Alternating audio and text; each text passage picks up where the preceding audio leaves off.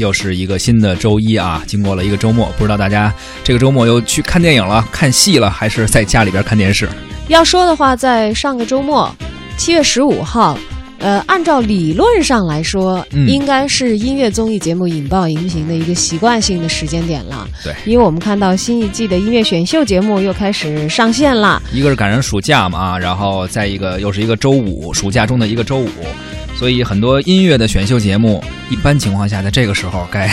出现一些新的动作了。对我们说的是谁呢？正是经历了版权和冠名等等波折，好不容易来到你眼前的，已经改叫中国新歌声的原 差点说错了。对原中国好声音人马打造的这档全新的音乐选秀哎节目。上周五晚间已经开播了，不知道各位听众朋友，您是否看了这个新节目《中国新歌声》？嗯，被标榜为全新原创的中国新歌声，从导师到流程啊，虽然都穿着中国新歌声的外衣，但还是让大家感觉到了明显扑面而来的中国好声音的味道。为了不被追责侵权，以至于导师们一直都在强调啊，虽然都是我们几个，但那已经是过去的一档节目了，过去的事儿就别再提了。相比较《中国好声音》，中国新歌声呢，把导师的转椅变成了华道，把华少变成了李勇，冠名商也从凉茶换成了化妆品。另外，节目呢也拥有了全新的舞美。不过呢，核心的看点依旧是明星导师加盲选。没错，这是这个节目的立足之本，也是最大看点啊。从首期节目的数据来看呢，轻松领跑各大卫视周五综艺黄金档。呃，但是另一方面呢，它的这个网络搜索，比如百度的这个指数创下了新低，而豆瓣的评分呢，也从第一季的近两万人的这个评论和评分降到了截止今天上午才不足四百人的点评，还是就是收视率的热度依旧不减，但是网络上的评分和热度好像不像原来那么火爆了。嗯，还是几位熟悉的导师，但是，呃，整个的形式却变了，从原来的转椅子到现在的开战车，呃，感觉啊，好像是变这个节奏变慢了一些，距离变长了一些啊，不像原来转椅子那个爆发性的那一下。突然哎就能够抓住你的注意力。嗯但是，只要你一听到导师们开始对话，就觉得啊，还是熟悉的味道。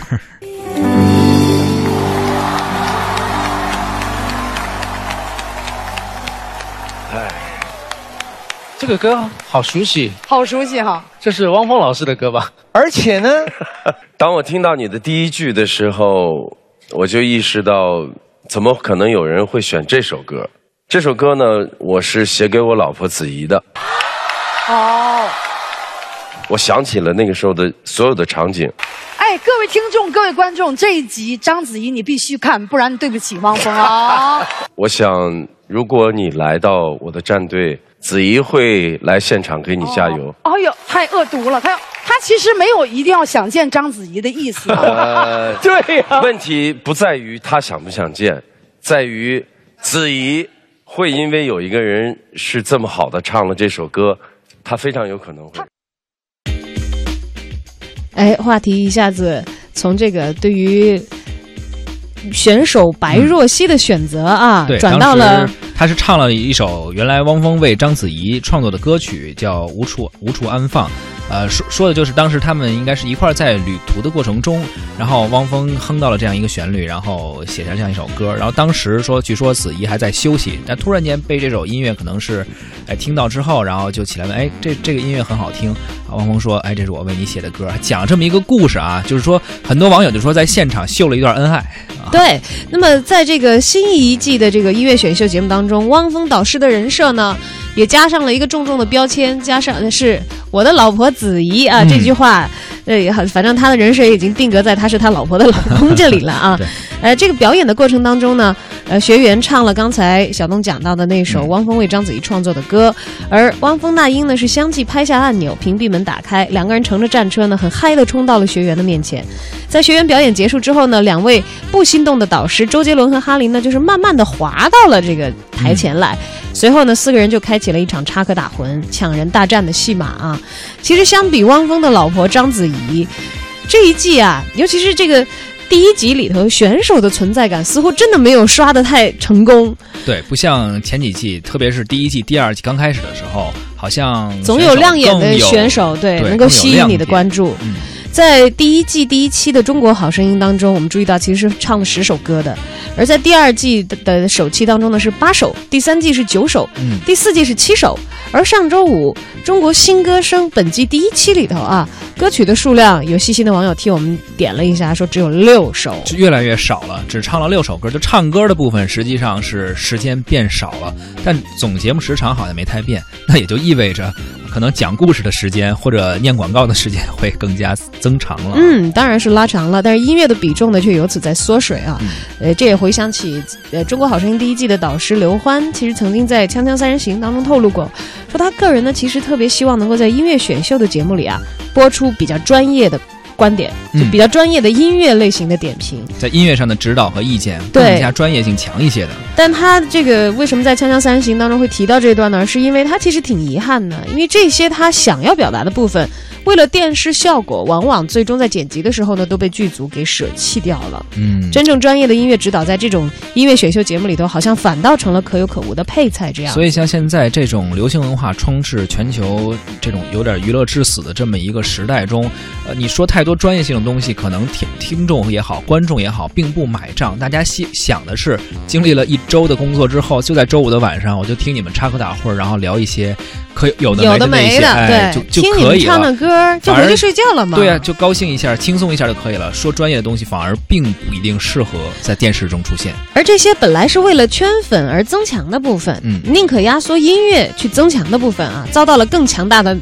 东西的这个挤压。嗯什么东西呢？那就是广告。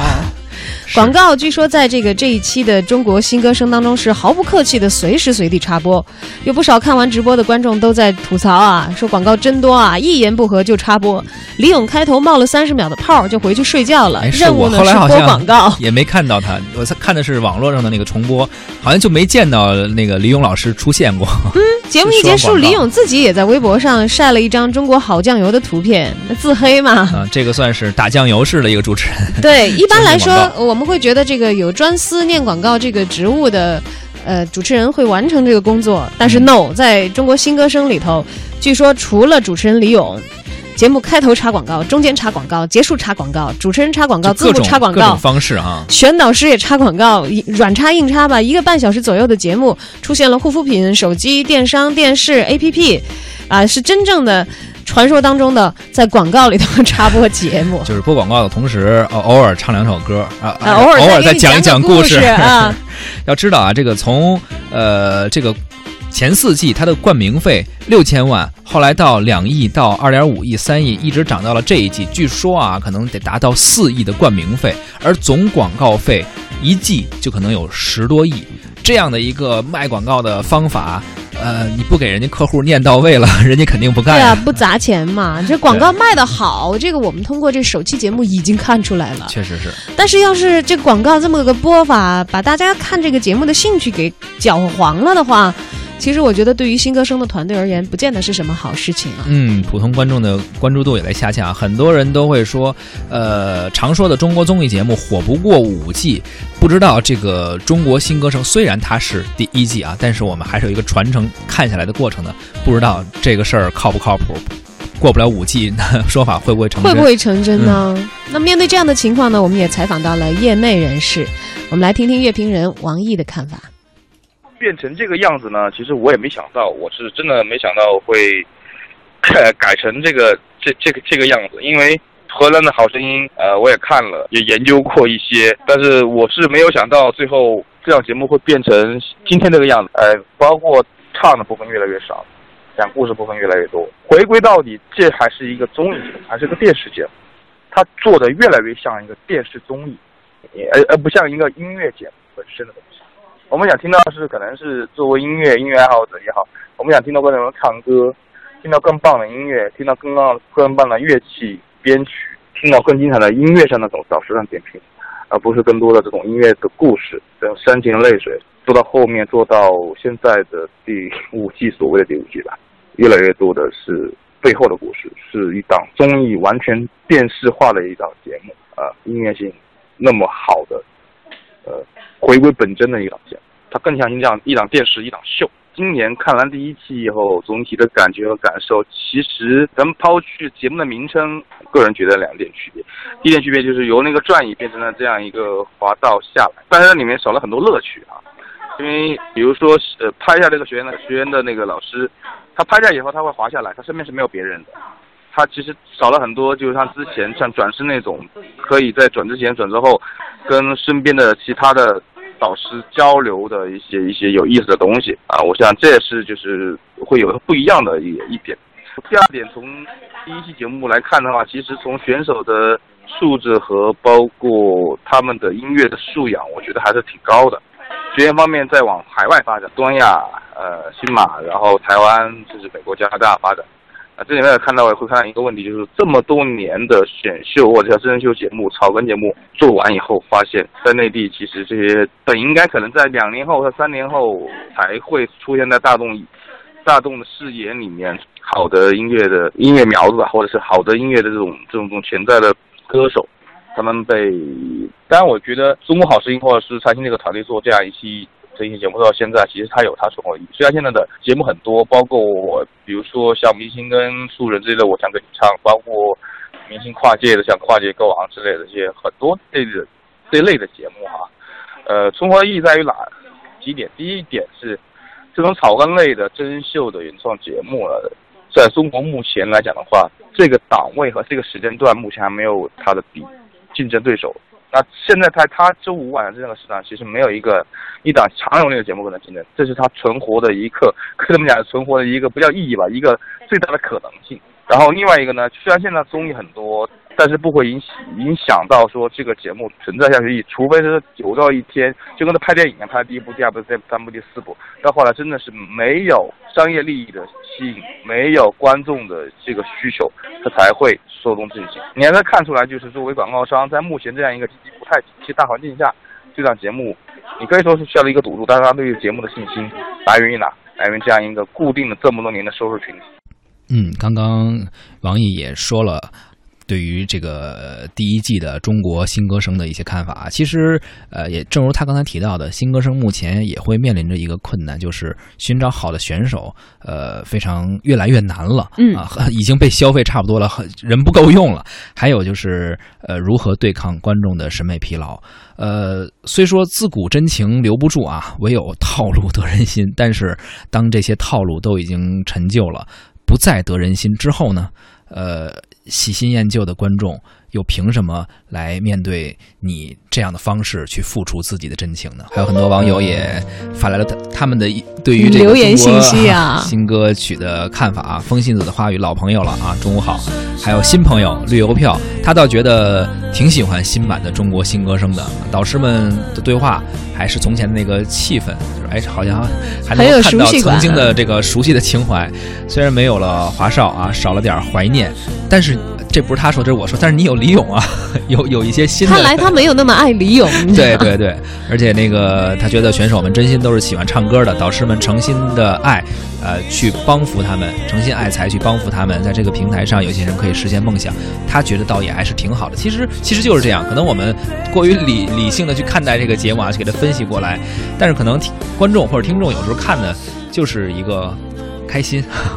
对，其实怎么说呢？像这个刚才我们的乐评人王毅在说到，他说他作为一个音乐人，其实没有想到到最后这个音乐综艺靠音乐起家和打底的大 IP，最后可能是选择了综艺这个偏好，而让很多新生代的音乐人本来有很好的素养，但是在这个场合当中出现。有一些人其实可能前几季的话是借助这个平台真的是火了，是打出了自己的知名度。但是如果让这个节目已经倾向综艺化，把它的音乐属性给废掉的话，对这些人才来说，你说算不算是浪费呢？这其实存在一个问号。对，就他们是真的是要自己在专业属性上的成长，还是通过这个节目开启新的知名度？因为制片方需要的就是，比如收视率也好，或者广告也好，就是他需要一切满足电视的元素去制造一档。呃，音乐也好，或者什么也好的一个综艺节目，嗯，但是对于音乐人来说也好，特别是年轻的音乐人来说也好，嗯，他们的才华还是得被使用到了恰切的地方吗？对吧？这是一个问题。如果这个节目设计的